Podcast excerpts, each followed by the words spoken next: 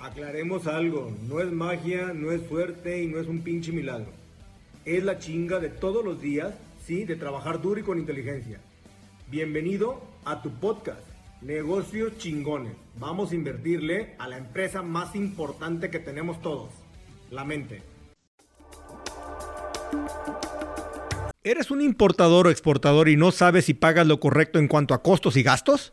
¿O bien, quieres desarrollar un producto en China o Asia y no sabes cómo? Move to Trade ofrece una solución integral y estratégica para tus movimientos logísticos, ya que estudian tu empresa por medio de una asesoría personalizada gratuita, donde ofrecen soluciones óptimas para eficientar tu logística, reducir tus costos, mejorar tiempos y hacer tu empresa más rentable. Move to Trade es un operador logístico internacional con más de 20 años de experiencia. Ofrece servicios de transporte marítimo, aéreo y terrestre internacional, así como servicios de aduana, almacenes y picking. Además, cuenta con un equipo en China para la búsqueda, validación y compra de tus productos en Asia. Si requieres más información, favor de enviar un mensaje en arroba move to trade en Instagram o Facebook. Lo repito, arroba Move to Trade en Instagram o Facebook.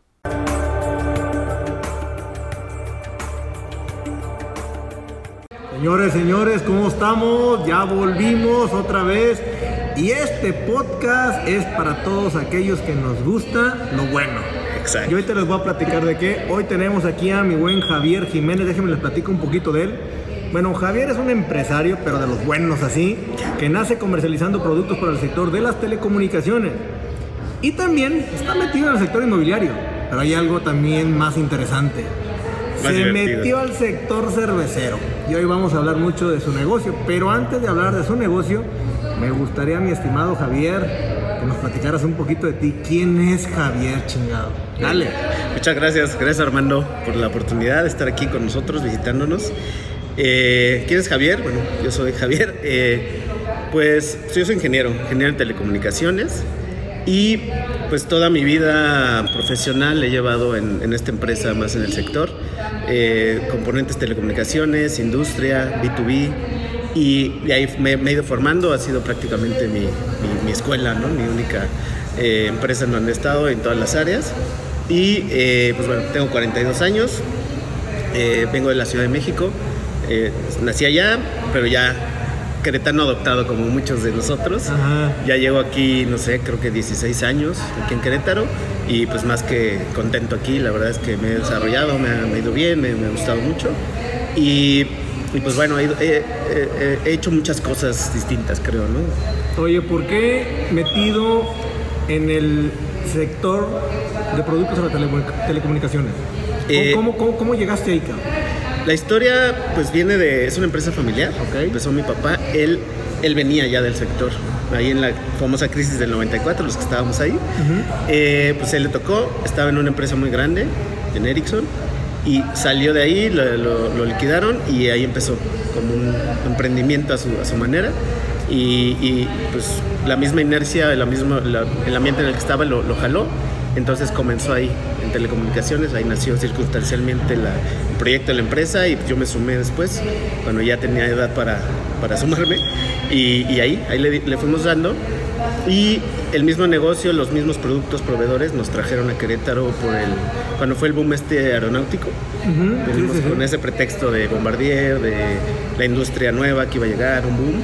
este, pues, subirnos ahí, ¿no? Al espacio. Ya, y dentro de, de este negocio, entonces es un negocio familiar. ¿Quién, quién está metido ahí? Eh, pues yo he estado a cargo de la institucionalización, tra- eh, la transición con mi papá.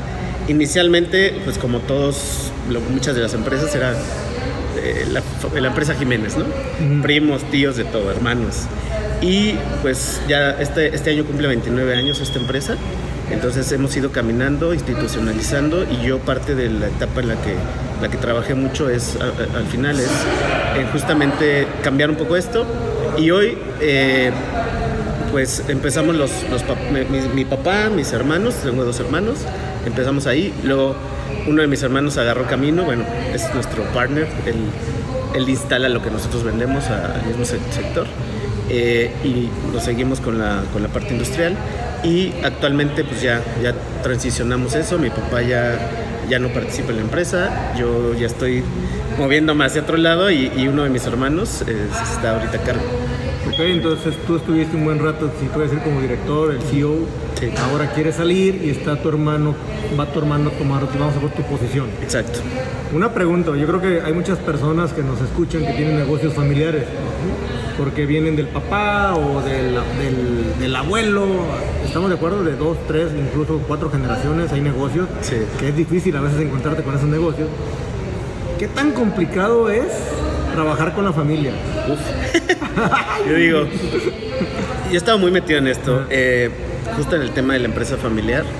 Eh, los negocios son complejos, cuando es familiar, doblemente complejos, por- porque más allá del- del negocio también hay mucha emoción, mucha, eh, mucha este, pues, familiaridad, mucho eh, que ver, ¿no? que, que te une. Entonces es, es complicado y la verdad es que vale mucho la pena trabajar en, en institucionalizar y en, en- en generar acuerdos y, trabajar en las bases para que pueda ser un, proyecto positivo a la familia, porque también está el otro lado. Son proyectos que pueden ser muy gratificantes, de mucho desarrollo, de mucho crecimiento de, generaciones, y cuando logras conectar ese hilo, son, me parece maravilloso. Y, pero antes que eso, son muy complejas, o ¿Cómo corres a un familiar, güey? Con, con Watts. Armando, te fuiste con todo, Sí. No, de Híjole, la, de la verdad es- yo creo que entendamos que la familia es una cosa y el trabajo es otra cosa y a veces es muy difícil ligar ese tipo de cosas. Por eso una de mis preguntas es, Sí. ¿cómo corres a un familiar? Eh, en mi experiencia es teniendo, por un lado, las cosas claras que, que es un negocio, o sea, más allá de- de- del, del vínculo que te une con ese familiar, sea directo sea indirecto. Eh, primero es poner por enfrente el negocio y con esa base eh, generar las condiciones y pues, todos los, los elementos que te permitan hacerlo, ¿no? Que es, pues hay veces que no, que es evidente, pero lo tienes que hacer. Porque eso se nota mucho en las empresas, ¿no? Todos notan cuando, cuando algo no está bien, que alguien no debe estar ahí y tienes que, que- que- que cuidar eso. Entonces, ¿cómo lo corres? Pues básicamente es teniendo las bases reales, que no sea un tema emocional, que lo lleves a un tema eh, objetivo, de esto no jala, no eres tú, es por el negocio, el negocio está primero y pues ya no tienes que estar aquí. Es, yo, yo he tenido casos de despedir a, em- a familiares eh, no directos, primos, tíos, y pues ha sido, pues voy a decir, lo más fácil, porque no hay un vínculo tan cercano, pero eh, en la parte como por ejemplo un hermano, pues sí tienes que cuidar muchísimo. En general tienes que cuidar mucho, porque te vas a ver los, los domingos de la carne asada, ¿no?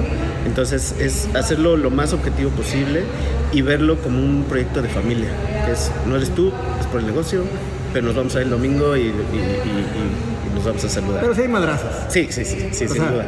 ese de te veo la carne asada. Sí, sí, sí. O sea, ah, entendamos que entran las emociones, entran los sentimientos Claro. y, sí juega. Estamos, o sea, es muy complicado. O sea, yo sé que el tema familiar no es fácil y hay que crear reglas y que se respeten las reglas y con el así el dolor en el corazón, pues a veces hay que decirle, güey, pues no jala, Sí, ¿no? Y, y te digo, para mí es la base ver por el negocio, sin que sea un tema como muy inhumano, pero si es, estamos aquí por negocio, hagamos que el negocio jale, y si el negocio jala bien, como familia nos va a ir bien. Entonces, cuando logras trascender eso, suaviza un poco el tema.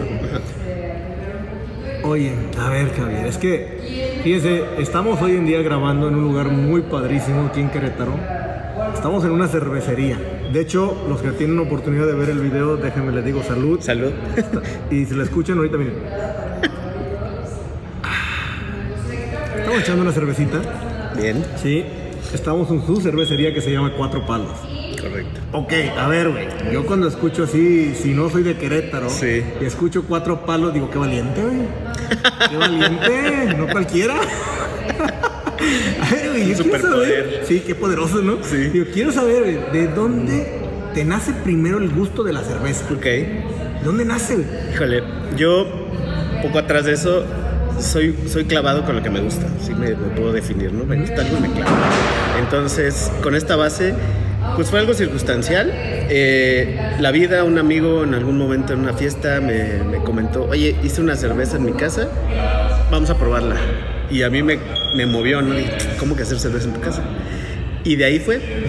Ya me platicó que la había hecho. No, hoy, hoy puedo decir que con esa ignorancia que tenía, no era una buena cerveza, pero una cerveza casera. Entonces me, me, me entró la inquietud, empecé a googlear y encontré un, un curso aquí en Querétaro de unos chavos este, que estaban formando una asociación, estaban metidos en el medio y ellos estaban, daban cursos. Entonces un curso súper básico de hacer cerveza en casa, homebrewer. Y así empecé. Y el mismo grupo, estos mismos chavos, Andrés y, y Miriam, me llevaron a, a, a, un diplomado de beer sommelier que duró un año. Entonces yo llegué como novato ahí, ¿no? De, por puro interés, por pura curiosidad. Y ya me metí y estuvo padrísimo porque el grupo que se formó era gente que ya estaba metida, pues todos muy, muy pros, la neta. Y yo pues, llegué ahí sin saber nada, pero, pero se formó un, muy buen grupo y de ahí, de ahí me metí. Me gustó, entendí más, empecé a viajar, a, a conocer más de la cerveza, inclusive a nivel internacional en Estados Unidos y conocer lo que sucede en la industria. Entonces eso ya me metió más, más de fondo. Y yo empecé como entusiasta, haciendo cerveza en casa, probando y demás. Y, y, pues así fue como que los, los primeros inicios, ¿no? De, de, meterme al tema de la cerveza y pues de ahí. De ahí para sí, eso ya tiene como seis años, yo creo, o seis, sea, siete años. Tienes seis años que empezaste con todo este rollo. Sí. Digo, yo, te, yo la verdad te, te, sigo en redes y he visto los lives que llegas a hacer incluso con otros cerveceros. Sí, se ponen sí. buenos porque justamente hablan de su idioma Sí. y hablan de cómo hacen la cerveza y cosas así, ¿no? Y, y de ahí, ¿cómo te, te, te, te, nace la idea de hacerlo ahora sí algo mucho más formal, de que deje de ser nada más un juego o una pasión tuya, decir, ah, güey, pues hago mi cervecita y Sí. me la tomo, a decir, pongo algo ya más en forma y crear una marca más, más vamos a poner así, más institucional para llevarla a otro nivel? Ya.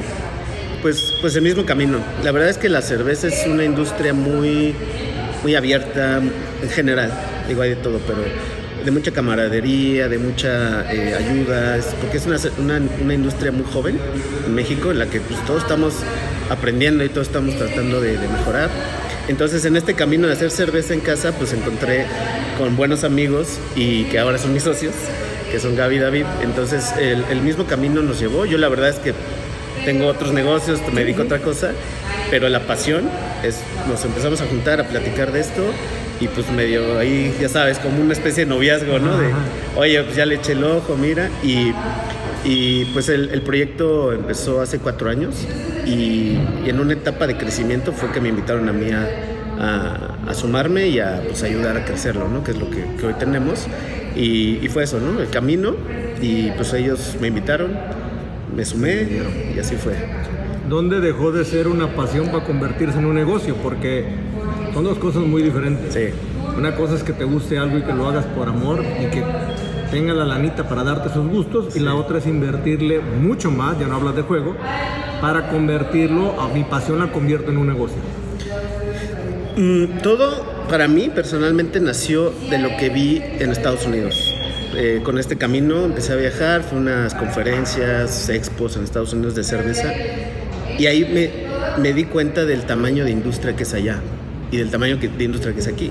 Entonces es, ellos nos llevan, no sé, 30, 40 años de ventaja como industria cervecera.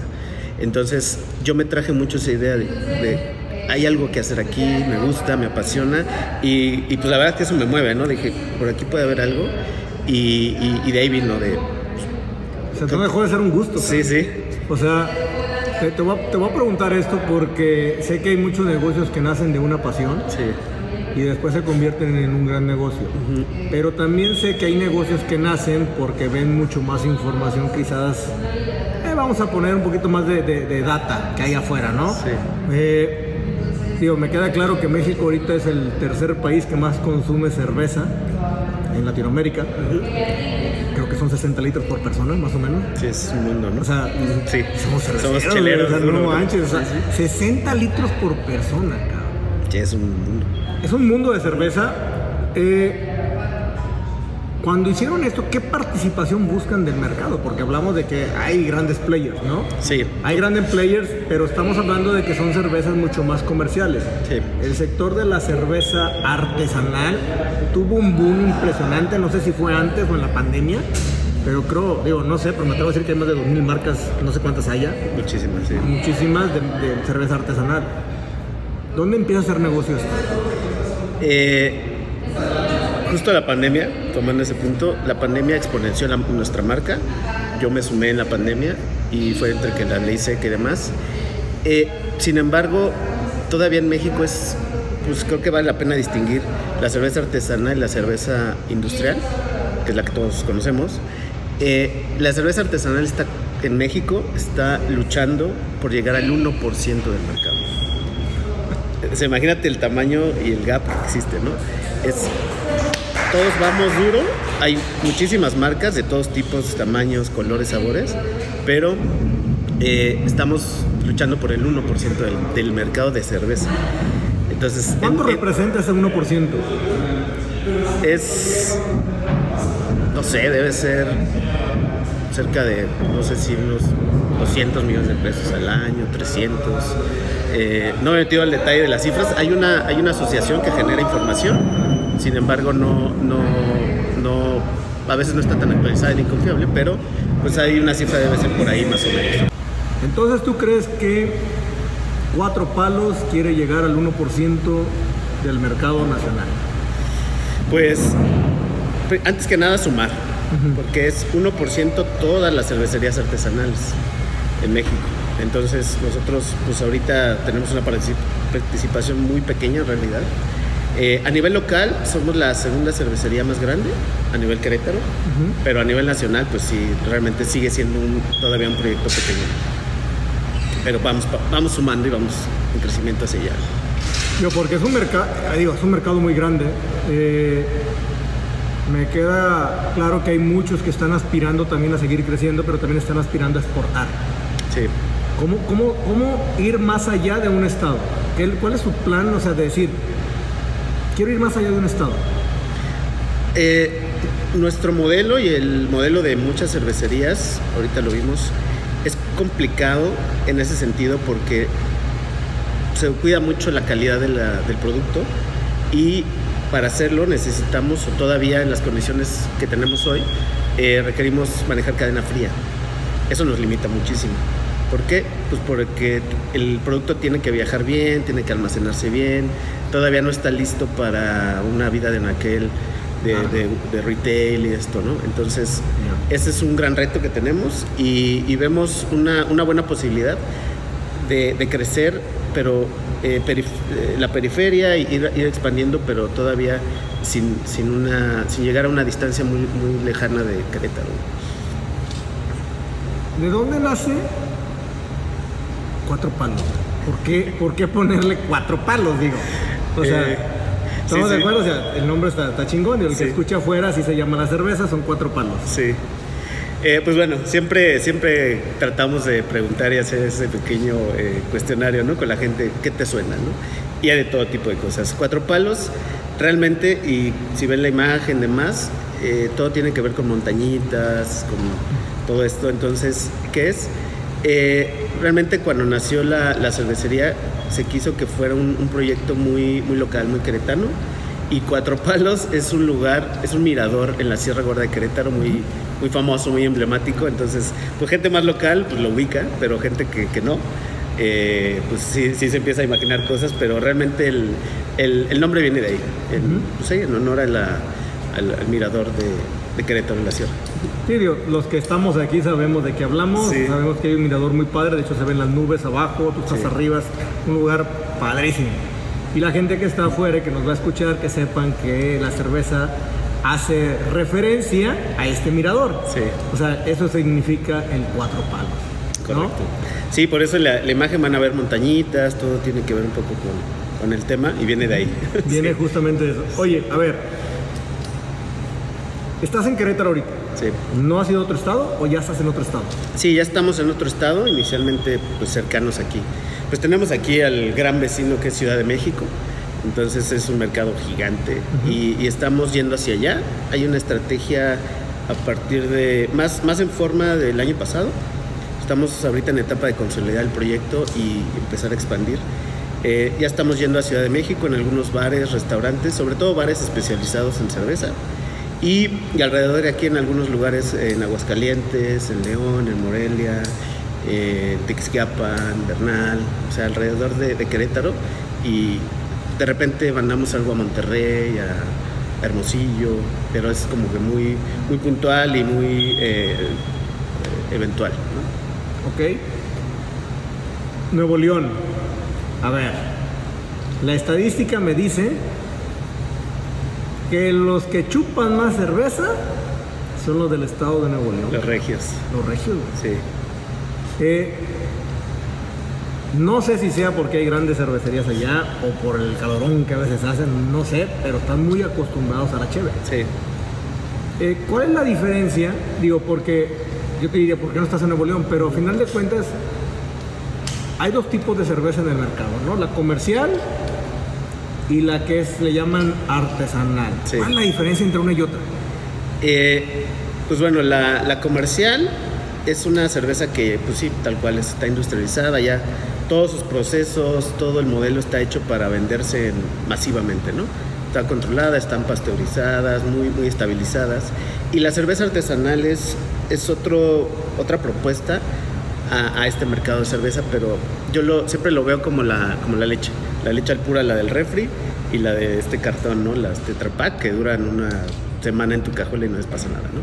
Entonces, este es un, es, el, es un segmento pues más diferenciado en el tema de desde el proceso, los ingredientes, los estilos, lo que la, la propuesta que te da, sí va diferenciada en una, una cerveza comercial que lo que busca es refrescarte y empedarte un poquito y pasarla bien.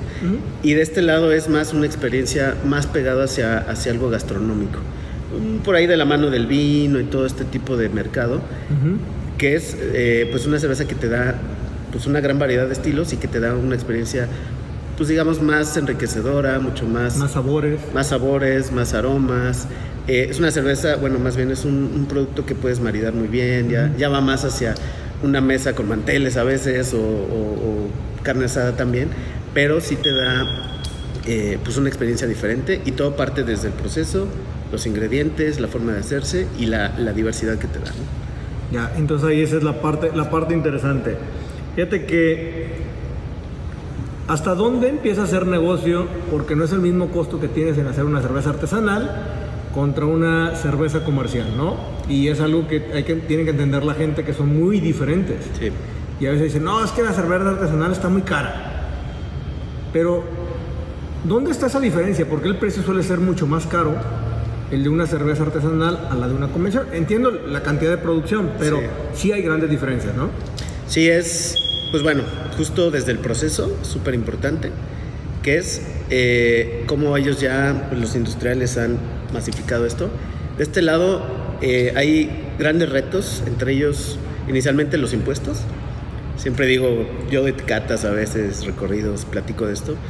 Y de los tres enemigos que tenemos de la cerveza, uno es el- los impuestos, que es, tienes IEPS, tienes IVA, tienes eh, IMSS, tienes muchas cosas que, que cargan mucho. Prácticamente la mitad del precio de una cerveza son impuestos, de una cerveza artesanal, que no aplica igual para en un industrial. Y después los ingredientes, eh, prácticamente todos los ingredientes, excepto el agua, son importados.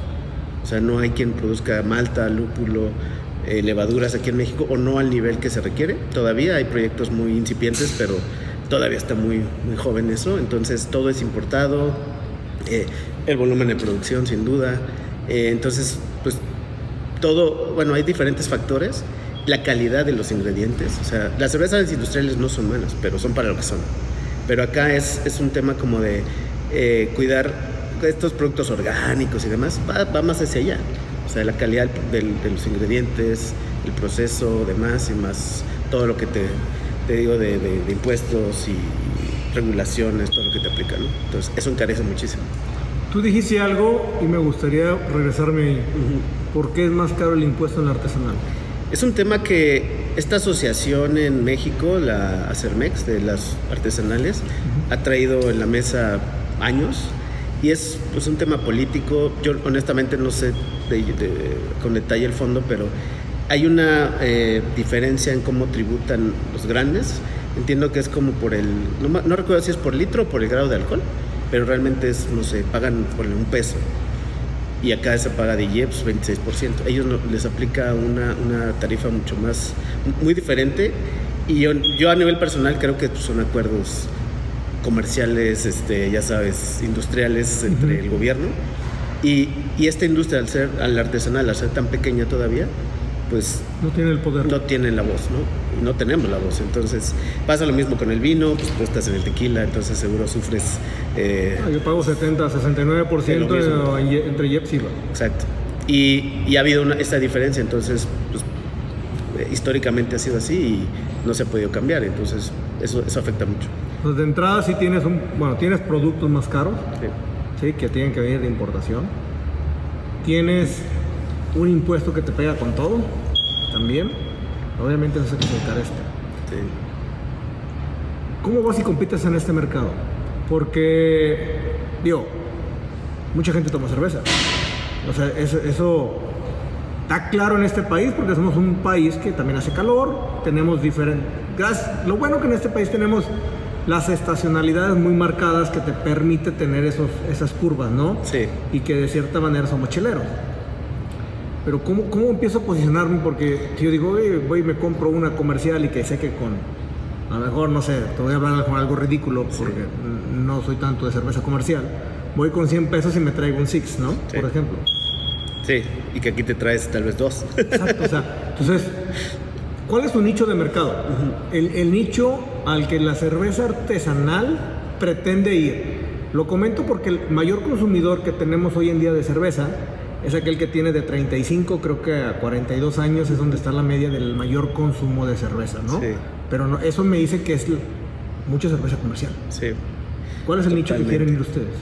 Eh, nosotros es un, es un producto diferenciado, o sea, muy de nicho y realmente el, cliente pues, objetivo, el nicho para, cuatro palos y para el artesanal es más, eh, le llamamos profesionistas, gente, eh, digamos, de un nivel socioeconómico en general, medio alto, alto, y, pues gente que, puede diferenciar entre que la calidad y que puede pagar ese costo, ¿no? Porque pues, sé que la, la caguama creo que está en la canasta básica y ondas así, o sea, es un segmento diferente. Como dices, la edad, pues sí, estamos ahí, pero sí es hacia gente que, que, busca más este tipo de productos orgánicos, diferenciados, como gente que le gusta el vino, gente que le gusta un tequila, que, que, realmente lo haces más por, por disfrutar de un producto y, y, es gente que se, que se involucra. Por ahí yo, yo digo, este negocio es de fans. Entonces es gente que. Pero no del Only. Sí, no. O tal vez también, pero. Busquen al Javier, por favor. no, todavía no, afortunadamente no hemos llegado a ese extremo, pero pues si es necesario hay que, hay que hacerlo. ¿no? no, no, realmente es eso. O sea, es gente que, que, que, estas marcas, que ven estos productos, una identidad y con la que se, se identifica más allá de una, una, cerveza industrial que realmente muchas veces es la que está más barata, la que está más fría y ya. ¿no? Fíjate que estaba leyendo un artículo justamente de la cerveza y que esto es interesante comentarlo. ¿Por qué se vende más la cerveza comercial de la artesanal? Y ahí va. En México la cerveza industrial paga alrededor de 3.50 pesos el litro. Y la cerveza artesanal entre 10 y 12 pesos el litro. Son casi tres veces más lo que paga una artesanal versus una comercial. Por eso el detonante y el crecimiento de la cerveza artesanal es más lento que la comercial. Sí, sí, es, voy a decir, un rival a vencer muy, muy, muy posicionado y muy en, muy, en, circunstancias muy desiguales. Pero también creo que es en volumen. Sí. Me gusta, por ejemplo, bueno, me estoy, echando una cerveza, la verdad está demasiado rica. Y creo que es eso, el, saberla degustar y el que te quede un sabor, el que no nada más por quitarme la calor, ¿se me entiendes? O sea, estamos hay que decirlo como es. en, este, en este mundo actual en el que estamos viviendo, Hoy creo que la mayoría de los clientes buscamos vivir una experiencia más allá de un consumo. Entonces, creo que la cerveza artesanal puede caer mucho en ese supuesto de donde la gente puede vivir una experiencia. Por ejemplo, hoy estoy aquí grabando en, en, el, en el, ¿qué le llaman? Restaurant bar, aquí en el... El tap room. ¿Cómo? Tap room. Tap room. Sí, taps en las, El tap, las llaves. ya, ya. Y ese es justamente de cuatro palos y creo que la gente que viene aquí vive justamente el tema de la experiencia. Y creo que es mucho el nicho al cual ustedes están yendo, ¿no? El decir, hey, ven o nada más la quieras para ponerte pedo. Sí, sí, sí. La cerveza no nada más es para ponerte pedo, o sea, es justamente también hay que saberla degustar. Exacto. Sí, ese es, un punto súper importante. Es un tema muy cultural. Decimos, estamos, nos gusta a nosotros generar cultura cervecera, que en México no la hay mucho porque, pues por las industriales que tenemos, ¿no? Si ves, nosotros estamos tomando en un vaso y no en la botella. Es parte de la cultura, es tener buena cristalería, buen servicio. Eh, y es algo interesante lo que mencionas porque en la cerveza artesanal, en festivales y demás, o sea, sí hay de todo, pero es difícil ver estos de borrachos ahogados y peleas aquí, por ejemplo. La gente viene solos o con alguien, con su perrito, a tomarse su cerveza, a disfrutar, comerse algo y ya. O sea, es, es, un, es un, ambiente muy de, disfrutar y de distinguir más allá de solo empedarte y ya está. Sí, y, y, eso es importante que la gente también sepa que todos los negocios o la cerveza artesanal va muy, va muy, va muy a nichos específicos, no a un tema de ponte pedo, ¿no? Sí. si, lo, si te lo propones, lo haces, ¿no? Pero no es el... No, digo, obviamente sí trae más grados de alcohol que una, sí, normal, ¿no? Sí. ¿Cuál es tu cerveza que, que, A ver, me gustaría que me las presentaras. Sí, sí. Preséntame primero, vamos a ver ahorita una que se llama la Verano, Forever. ¿Esa es la que estás tomando tú? Ajá, esa está buena. Nosotros tenemos... Sí, ligera. De hecho, es por eso el, nombre. Cuatro cervezas de línea y algunas de temporada, algunas aquí en la planta piloto. Eh, este es Verano Forever, es un American Wheat.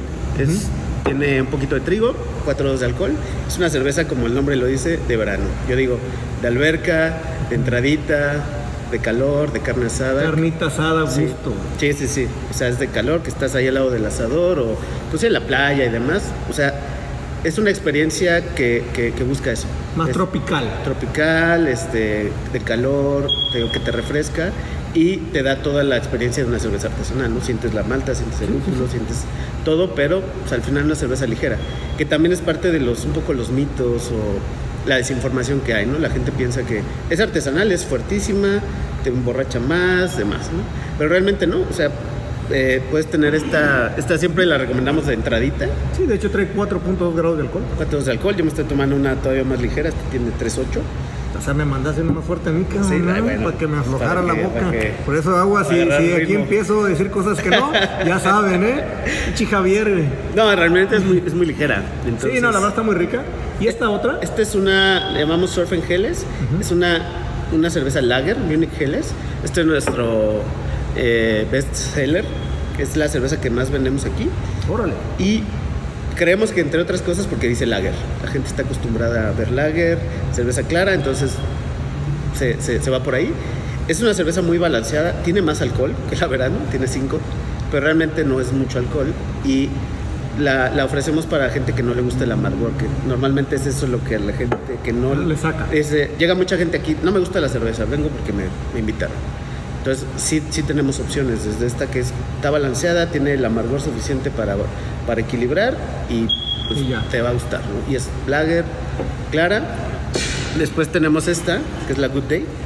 Esta es nuestra favorita, la favorita del team y de nosotros es la que más, más nos gusta. Es, es un estilo India Pale Ale de sesión, una Session IPA, que es aquí en esta cerveza ya sientes mucho el lúpulo, sientes todo el aroma. Eh, es una cerveza muy aromática pero a la vez también con muy buen balance, muy, muy tomable. Esta tiene 4.7 de alcohol, tiene un poquito menos que esta. Pero realmente lo que buscamos es la experiencia, no es que te impede, que te sature. que la disfrutes. Si te gustan las IPAs, esta te puedes tomar todas las IPAs que, bueno, muchas IPAs y, y, sigue siendo una buena experiencia, ¿no? ¿no? No te satura. Y por último, esta, esta es nuestra cerveza oscura, Sierra Gorda Stout, pues precisamente por el tema de la, de la sierra y de, viene. Déjame decirte que esta cerveza a mí en lo particular, sí. para el que me escucha, Yo empecé a marinar carne con ella. Ajá, sí, ah, sí vi un video, creo que O sea, una historia. no tienes idea, ¿sabes? Sí, sí, sí, ribeye de dos pulgadas. Sí, Le puse esta para un poquito de maridaje. Buenísimo. Ah, manches, quedó buenísimo. sí. Esta.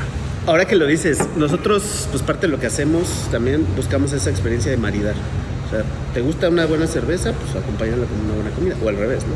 Entonces sí, justo esta cerveza oscura marida muy bien con, con cosas asadas, ¿no? El, el tostadito de las maltas va muy bien con, con todo el asador, con carne, es como nuestra versión para, para el vino, ¿no? Ya, ya sé. Oye, también sé que en el mercado ahorita, pues, todo el mundo, porque digo, si hablamos que hay, no sé, dos mil marcas ahorita de cerveza artesanal, entre muy chiquitos, unos medianos y ya unos ya más posicionados, pero me llama mucho la atención que de todos los que hay ahorita de marcas de artesanales, estaba viendo que solamente hay como 11, 12 de ellos que exportan. Sí, O sea, sí, sí. yo digo, ¿por qué? O sea, estoy hablando de casi 2.000 marcas de cerveza artesanal que hay en todo México, lo cual ha crecido bastante el mercado, Sí. pero me llama la atención que solamente lleguemos a, a- a 10, 11 marcas que están exportando.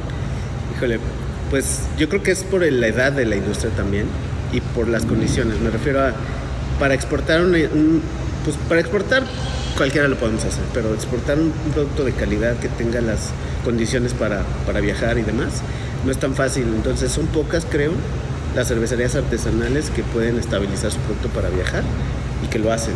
Y además, pues evidentemente los volúmenes. Nosotros, por ejemplo, pues ya no somos una cervecería tan chiquita, pero seguimos siendo chiquita. Nuestro volumen nos da para Querétaro y ya, bueno, para estos lugares alrededor. Entonces yo creo que hay mucho de volumen, es un tema de volumen de, del producto y también yo creo que desconocimiento. O sea, la- tú estás mucho en el tema de comercio internacional y para muchos de nosotros pues es un, un terreno desconocido, entonces yo creo que diferentes factores que, que están ahí, pero pues sin duda yo creo que también va a ser algo que va a crecer. Eh, el mundo se está diversificando y se está tratando de diferenciar demasiado. México está cerrado todavía a muchas cosas que están pasando en el mundo. Y te quiero tocar mucho el tema del... Vamos a hablar del THC y el CBD. Donde ya hay países que tienen su cerveza, obviamente, que te pone, imagínate, Sí, cómo sí. no, pero chido. Sí. Entonces, ¿qué tan viable es crear una cerveza con CBD o con THC? El THC, bueno, aquí está prohibido Sí. todavía, pero no sé, ¿qué tan viable puede ser para encontrar un nicho de mercado quizás muy, muy, muy específico, ¿no? Sí. Y también no sé si qué tan rentable puede ser, ¿no? Sí, pues la verdad es que el, el THC, el CBD, pues es, digamos, una, Un canábico, ¿no? O un sea, produ- ajá, el producto canábico es un producto que puedes encontrar recurrentemente en esta industria, pero ya hablando de cerveza, bueno, a nivel técnico es muy difícil elaborar una cerveza con THC por, por el proceso, ¿no? Que se, se, eh, se requiere calor, se requiere un medio eólico para atrapar el THC y demás. O sea, técnicamente es un gran reto. Hay muy pocos que lo logran que te ponga. Pero hablando de, de CBD o inclusive solo agregar, yo creo que es un, es un mercado que va a crecer.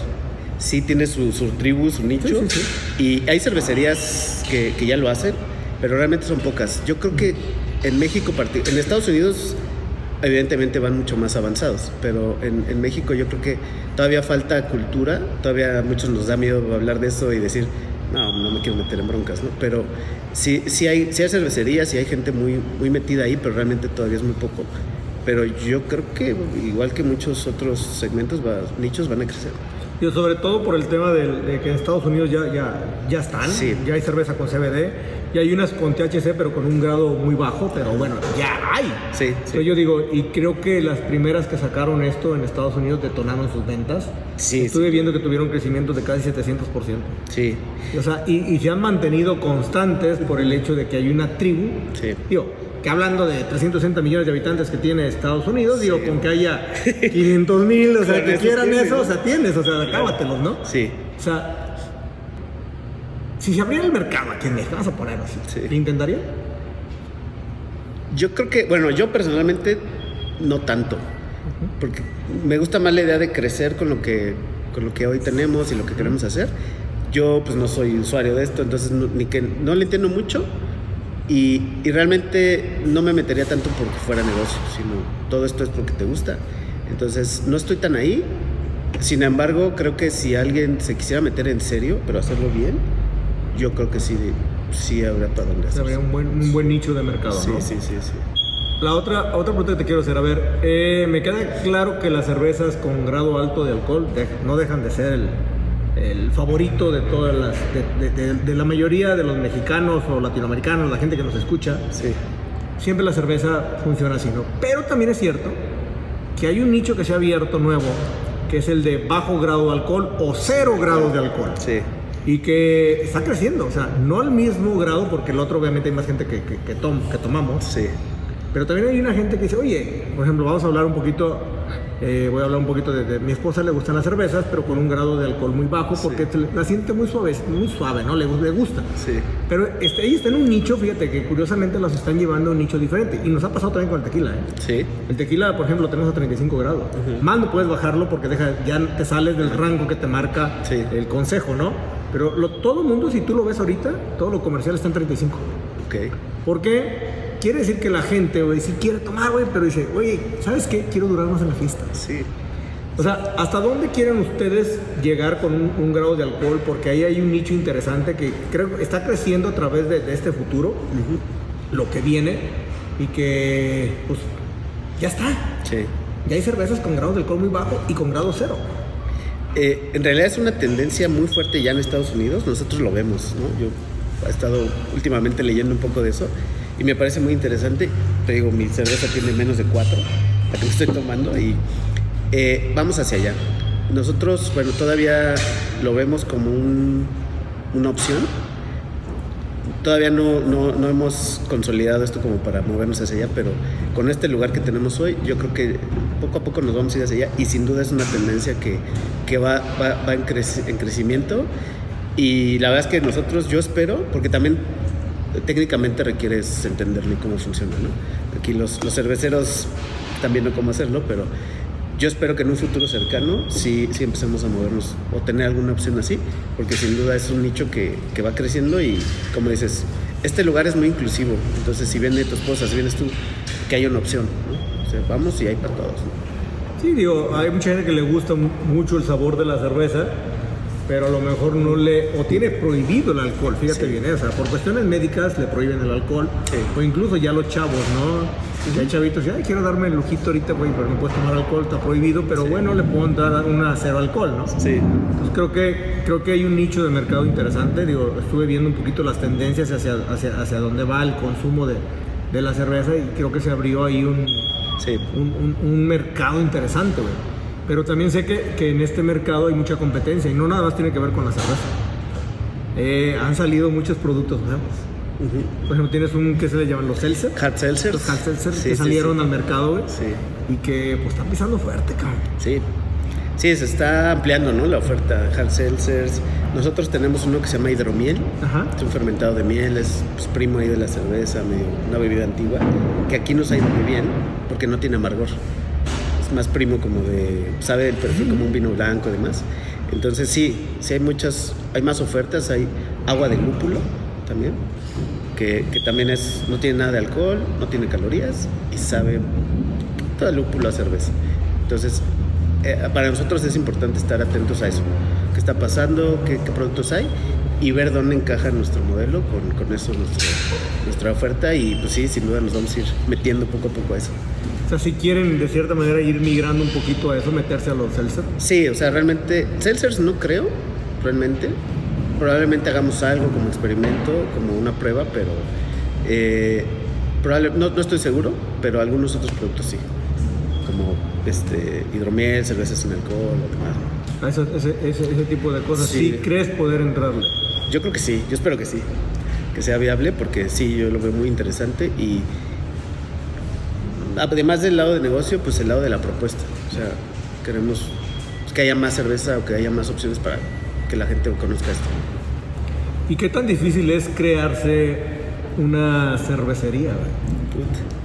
Ese es un punto, es un tema bien interesante, bien importante porque yo que yo empecé desde mi casa y demás, siempre digo, hacer cerveza no es tan difícil.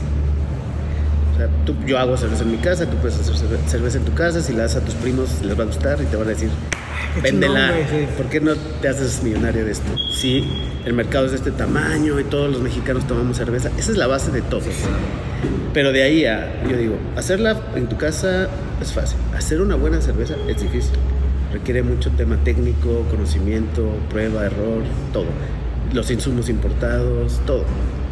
Y luego, tener eso, replicarlo, empezar a estandarizar una cerveza, necesitas ya ciencia, equipamiento, muchas cosas. Crecer y vivir de esto, eh, hay muchas, bueno, diferentes barreras de entrada y una de esas es evidentemente la inversión. O sea, que sea rentable, que esto sea negocio, requieres una inversión, pues no, no lo que te venden en los cursos de cómprate estas ollas, cómprate esto y vive de tu sueño. Realmente no. O No sea, va a pasar. requieres una inversión importante y es una empresa, es una industria alimenticia, no es un hobby. O sea, para que sea negocio, entonces la barrera de entrada es conocimiento, inversión, hacer empresa y pues todo lo que conllevan. O sea, no es un juego. No, para nada. No. El juego es hacerlo en tu casa. Sí, y es un un juego súper padre, la verdad. Yo lo recomiendo mucho, yo lo hago. Sí, es muy divertido, pero de ahí a, a que lo quieras hacer negocio, hay, hay muchos, muchos puntos que tienes que, que considerar. Yo cuando entré aquí, haces el Excel y te da. Dices, ah, caray, pues sea rentabilidad, cuánto te cuesta, cuánto, cuánto le ganas, en cuánto lo vendes, y si pones tu bar. Oye, pues, jalo. Los Exceles aguantan todo, Aguantan, ¿Qué estos- hombre? ponle lo que quieras y... Y, ajá. Dan. Y dice cerveza, ¿no? Entonces dices, y aparte divertido. Pero no, realmente es un negocio que requiere mucha inversión. Es, es pe- pesado en, inversión. Entonces mis socios me dijeron al principio, sí, güey, pero todo el tiempo hay algo que comprar. Vendes más, requieres más tanques. Vendes más, requieres esto. Más, más, más gente, más todo. Quieres abrir un bar, más inversión. Entonces es, es muy divertido, es muy padre, pero sí, sí requiere sobre todo inversión y gente muy, muy, más que apasionada, muy capaz de hacer esto bien. Técnicamente hay mucha ciencia, hay muchas cosas. ¿no? Híjole, a ver, es que sí, sí es interesante, digo, yo veo ahorita todo lo que ustedes tienen aquí, ya veo aquí, pues, aquí a, to- a todo dar en este lugar, los que lo pueden ver, decir, oye, pues sí, sí hay una buena inversión, Sí. tienes la inversión de la cerveza, veo que hay personal yendo, viniendo, digo, y hay un gasto fijo interesante, Sí, ¿estamos de acuerdo? sí, Entonces sí se requiere un buen posicionamiento, una, una buena producción para empezar a sacar el gasto fijo y ahí empezar a crecer, sí. ¿no? El, el, siempre, ¿no? El cash flow. Sí. Tú haces un lote de cerveza hoy, cocinas, lo que vimos. Ujú. haces tu cerveza hoy, la pones a fermentar, está fermentada, la embarrilas, la empacas, la vendes y luego te pagan. Son ciclos más de 60, 90 días. Ok. Pero tú, el día que la cocinas y que llenas tu fermentador, ya, pue- ya puedes hacer el siguiente lote. Entonces, ese, ese, ese gap de cash también lo tienes que, que meter a la ecuación y no es fácil. porque pues, tampoco los proveedores son gigantes y tampoco los proveedores te dan 90, 120 días de crédito. Pues, Tú eres un chavito que está empezando tu negocio. Sí, claro. Entonces, cash por adelantado, 15 días, eres compa, 30 días y te va muy bien. Y tú tienes que aguantar. Y como dicen, los fijos no te esperan. Pues ya es una bodega. Ya tenemos dos bodegas. Entonces, pues sí, la, la mezcla es interesante y, y eso es todo lo que hay que ir considerando. Vamos allá de un sueño. Sí, claro, sí. Y, sí. Y la gasolina se te va acabando en el sueño, ¿no? Dices, "Puta, y esto, y sale esto, y siempre ya habrá que comprar esto, y hay que contratar a alguien más. Y está padrísimo, es un negocio padre, pero. Pero al final de cuentas tiene que ver con dinero también. O sea, sí, a ver. sí, sí, sí. Sí, la finanza o sea, aquí en Chile. Estamos de acuerdo, o sea, por más padre, por más amor que se le tenga a uno, Claro. pues tiene que haber una rentabilidad. Si no hay rentabilidad, pues cómo sobrevive. Pues Sí. Tienes que sacarle otro lado para meterlo. Exacto. Al final, ¿no? Entonces, digo, lo comento porque hay gente que, que- que- que está escuchando Sí, este, o está viendo y a veces muchos creen que es muy sencillo. O sea, si hay una inversión interesante, si hay que traer un flujo de efectivo interesante para aguantar. Estamos de acuerdo, porque no es lo mismo arrancar sin tener ventas, porque necesitas un Sí. producto para salir a vender y está cabrón. Y es un producto, como decías, que tienes mucha barrera, ¿no? De entrada no llegas con tu cerveza Juanito Pérez Brewing y ya todos te van a comprar. Tienes que hacer marca, tienes que demostrar que es un buen producto. Y yo digo, siempre en mi mente está ese número, lo que puedo decir es no menos de 3 millones para entrarle. O sea, para hacerlo ya bien, en forma. Y, y, digo, no es que lo tengas en cash, pero considera que es una inversión de lo que tú calculas en tu Excel, de inversión el doble, por lo menos. Y otro poquito para el cash flow y otro poquito acá. Entonces, es, es, son diferentes cosas que tienes que considerar y que no es solo vive de tu sueño. Está padrísimo el, mercado, el, el, el negocio, pero sí tiene sus... No, yo siempre he dicho, digo, este, tipo de negocio, la cerveza, digo, está padre llegar a, una fiesta, a un convivio y llegas con tu cerveza, ¿no? Sí, o sea, sí, sí, neta está mamador. Sí, súper. No, güey, o sea, ¿está mi cerveza, güey? Sí, ah, la cabrón, ¿Es tu cerveza, güey? Sí, mi cerveza, yo la hago. Y obviamente está padre porque la gente te empieza a preguntar y, y, y empiezas a platicar sobre tu historia de cómo construyeron la cerveza, cuál es la buena, por qué es buena, le empieza a explicar cómo están los sabores, güey, así se cata. Entonces, puta, ese, ese, nivel de experiencia es muy bueno y creo que en tu caso, digo, porque me has platicado el tema de tu cerveza, hemos tenido varias pláticas. Sí. Y de hecho, me ha regalado cerveza y le hemos tenido ahí, por eso digo, he maridado carnes y todo. Sí. Y lo padre es cuando alguien te lo explica, pero porque le tiene amor al producto. Sí. ¿Cómo le haces para trascender ese amor del producto y llevárselo a más gente para que esa gente lo replique? Uh -huh. Que ese es un método bien cabrón de hacerlo, güey, porque no todo el mundo le va a agarrar amor. O sea, yo puedo contratarte vendedores y órale. Pero ¿cómo compartes ese amor que los dueños de productos así se los dan, güey? Híjole, es un tema importante, bien interesante, porque nosotros regularmente tenemos esa conversación. Hay que contratar a alguien. Exposición, pero no hay una escuela, no hay una universidad de cerveza. Este vato se graduó de cerveza en el TEC, donde sea, no hay. Entonces, todos somos personas que hemos llegado aquí de alguna forma. Entonces, es mucho encontrar y muchas veces dentro de la industria, afortunadamente es una industria muy atractiva. O sea, pues ¿quién no quiere trabajar en una cervecería y decir que yo soy vendedor de la cervecería? Bueno, hoy, yo hago la cheve, ¿no? Pero son pocos y, y, y la mezcla entre que no solo tienes que ser entusiasta, tienes que tener la capacidad, las, las competencias, demás, ¿no? Entonces, eso es, eso es bien complicado, pero se, se, se, puede dar. Entonces, atraes el talento con una buena marca, eso también jala mucho, tener una marca atractiva. Pues cada marca, cada, mar, cada negocio tiene su ADN, yo digo. Uh -huh. Haces un buen ADN, eso pues te, te trae gente y luego la vas seleccionando, pero sí es importante y nosotros trabajamos mucho en la capacitación, justo ahorita estábamos viendo, es nuestra gente es todo el tiempo capacitarse bien, o sea, cursos formales, eh, probar, hacer, o sea, no, no, no son obreros, no, no somos parte de, los tienes que hacer parte del, del, discurso. Entonces lo subimos ahí y también mucho es con los clientes. Todos los restaurantes, bares donde estamos, es, los invitamos a que vean cómo se hace, a que prueben, nosotros les explicamos cómo se cata y la diferencia entre esto, ¿no? Sí, chavos, esto no es una, una comercial, no es, es, un, es, una cosa distinta, así se, y así se, se, muestra, ¿no? Entonces eso es una chamba muy pues, complicada porque hay mucha rotación y demás, sobre todo en los clientes, pero es, es un constante, capacitarnos, estar probando, estar todos en lo mismo y hacer comunidad y eso pues, pues te, va, te va ayudando, ¿no? Pero así es, culturizar a la gente es complicado, pero, pero ahí vamos. Fíjate que en el mundo, en los negocios, vamos a hablar de los negocios, este sí. podcast hablo mucho de negocios, este es un gran negocio. Eh, la mayoría de la gente o los emprendedores, digo, digo la mayoría, yo pasé por ahí, a lo mejor también, porque nadie nos dice cómo va a funcionar el mundo, sino a madrazos.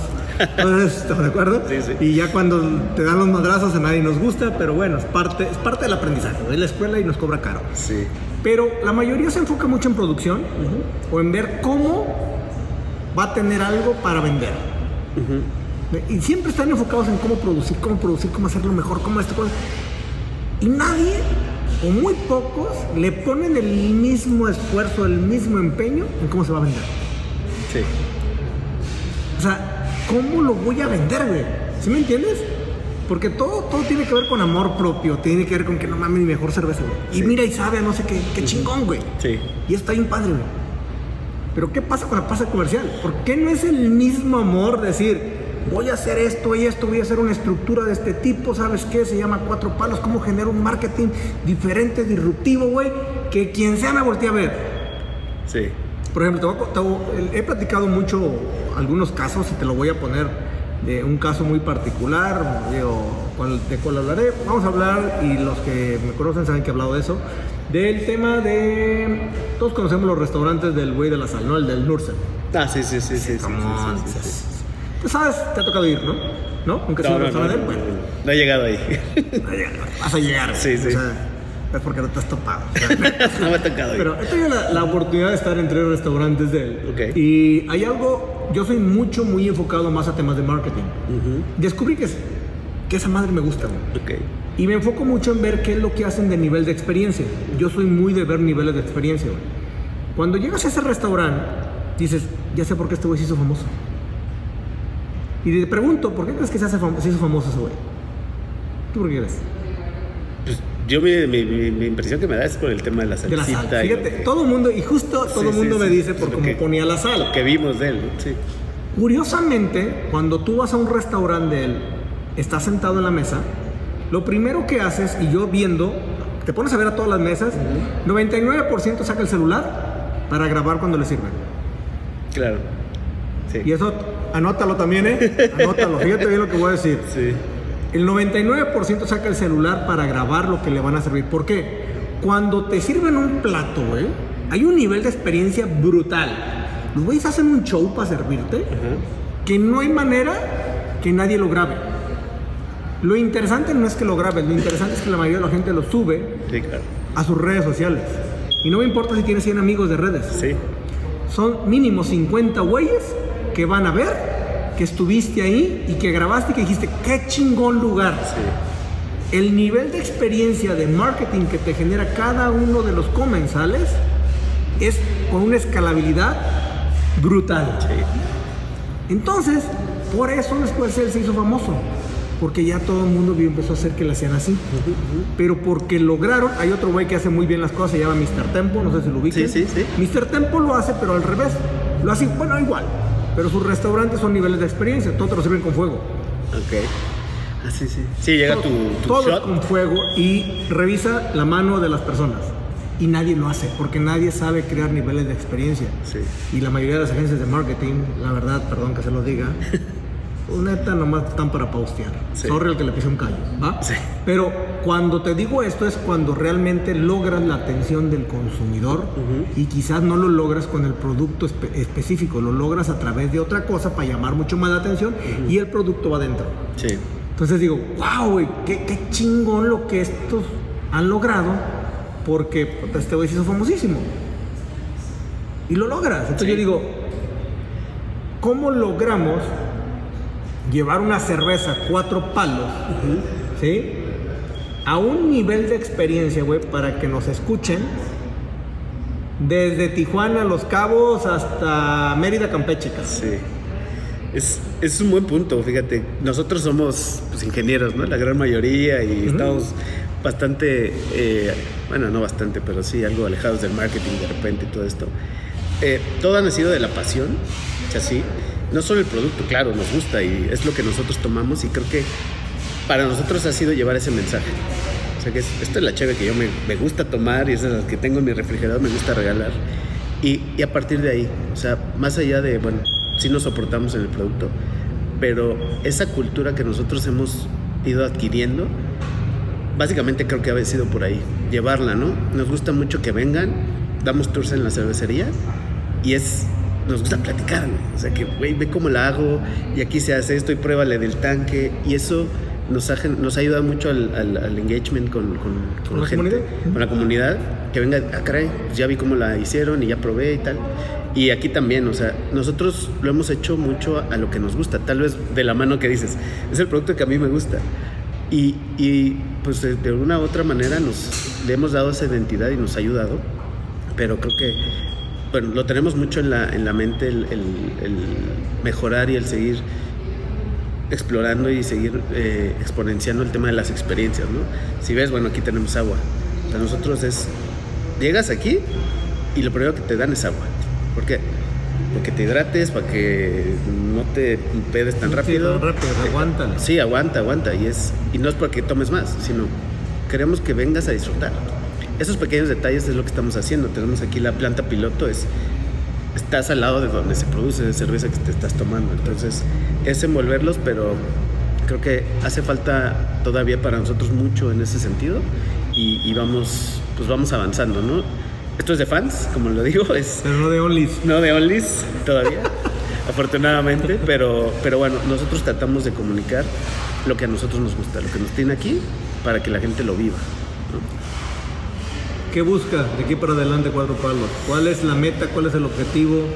¿Hacia dónde quieren ir? Realmente, pues creo que es un negocio pues todavía joven. Tenemos, este año la marca cumple cuatro años y hemos crecido bien. Sí nos ha ido bien, afortunadamente. Y pues el objetivo hacia adelante es crecer.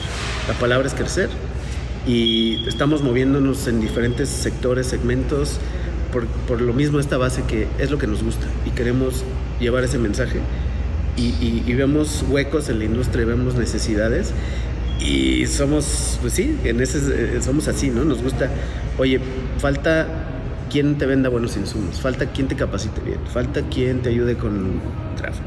Entonces vemos ahí oportunidades. Entonces, ¿qué viene para nosotros? Crecer, evidentemente, como marca, con la producción, crecer la producción, el volumen, clientes, sobre todo a nivel regional, más, tener más posicionamiento KIP y en el sentido que la gente nos conozca, que venga a Querétaro con esta marca queretana y digan, ah, hoy hay una cerveza ahí, aparte de las que ya existen, pues sumar a eso. Hay una cerveza local muy buena y nosotros también, pues de nuestro lado, ¿no? Este, este lugar, el Taproom, lleva tres meses abierto, entonces vamos apenas agarrándole el hilo pero vemos oportunidad de, expandir a través de más puntos como este, puntos propios de consumo donde nosotros controlemos la experiencia, llevemos el mensaje y con, con, con, perfiles diferentes de lugares, ¿no? O sea, aquí es industrial, es lo que, lo que ven ahora, va a ser otro en el centro con su onda, hacer otro por otro la Juriquilla con su onda, entonces a través de puntos propios de consumo, más clientes y también ir diversificando en algunas otras líneas de negocio. ¿Cómo creamos que Querétaro sea chevero? Digo, los principales consumidores de cerveza, Nuevo León, el norte, sí. Sonora, Sinaloa, güey. Están los pedotes, güey. Sí, sí. ¿Cómo logramos que Querétaro se sume? Pues para nosotros es muy claro cultura cervecera. O sea, no es sí es de volumen, pero un volumen en lo que en el nicho que queremos. Entonces, es llevar este mensaje, por eso queremos más clientes donde haya más más posicionamiento de la marca, que la gente la conozca y la vea y la pruebe. Si, si no, eh, naturalmente vienes aquí, que vas a tu restaurante favorito y que tengas la cerveza y, ah, me la encontré y ya eso te traiga aquí. Entonces es generar más cultura cervecera para que, y muy de la mano, esto va muy de la mano, como te decía, gastronomía, turismo. Este es un producto más turístico.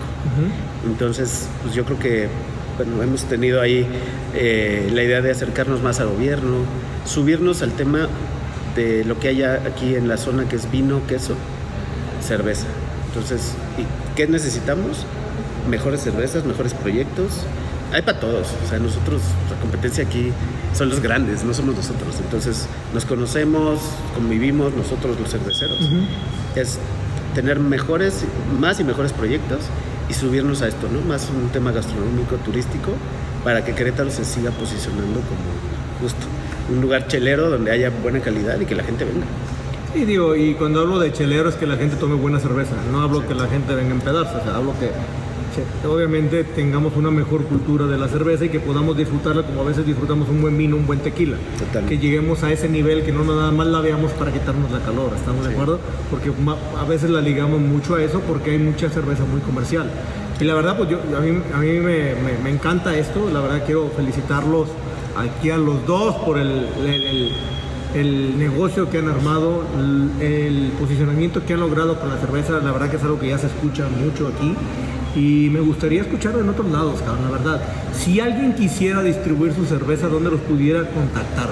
Pues directamente en redes. Nosotros todavía, Gaby, mi otra socia, ella lleva redes, lleva ventas, entonces, eh, pues ahí, eh, Cuatro Palos Brewing tal cual, WhatsApp, eh, ahí están los datos WhatsApp o Instagram y pues ahí, es, es, muy directo todavía el mensaje. Pues ya saben todos, el que quiera cuatro palos, vayan a las redes sociales, no, perdón, no así, el que quiera una cerveza. Bueno, ayuda, ¿no? Artesanal, cuatro palos.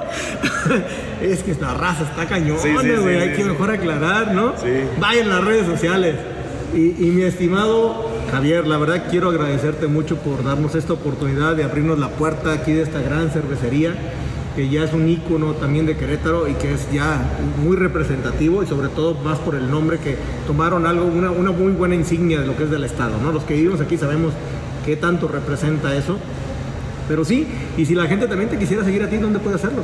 Gracias. Pues yo este, por ahí tengo mi Instagram, que es javierjo, arroba javierjo. Uh -huh. Ese es mi Instagram, digamos, de más de negocios, más personal. Y tengo otro, pues con temas cerveceros, Javi Bruce con X. Uh -huh. o sea, tengo esos dos y pues por ahí, eh, pues ahí estoy a la orden, digo, pues estamos aquí haciendo chévere, haciendo cosas y pues gustosos de que, de que vengan, ¿no? Y agradecerte a ti, la verdad el espacio, la, la, charla, pues siempre es un gusto. Nos vemos poco, pero siempre. Cuando nos vemos podemos platicar cosas interesantes. Sí, Eso sí, es lo sí. más importante, ¿no? Sí, no, y aquí estamos abiertos a recibirlos aquí en Taproom, es este lugar que es nuevo.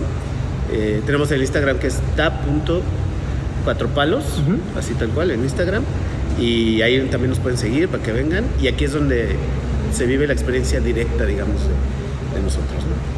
No, y digo, vamos a etiquetarlos ahí en redes sociales para que todos los puedan seguir. Van a estar en el podcast, en Instagram, todo, todo lo demás.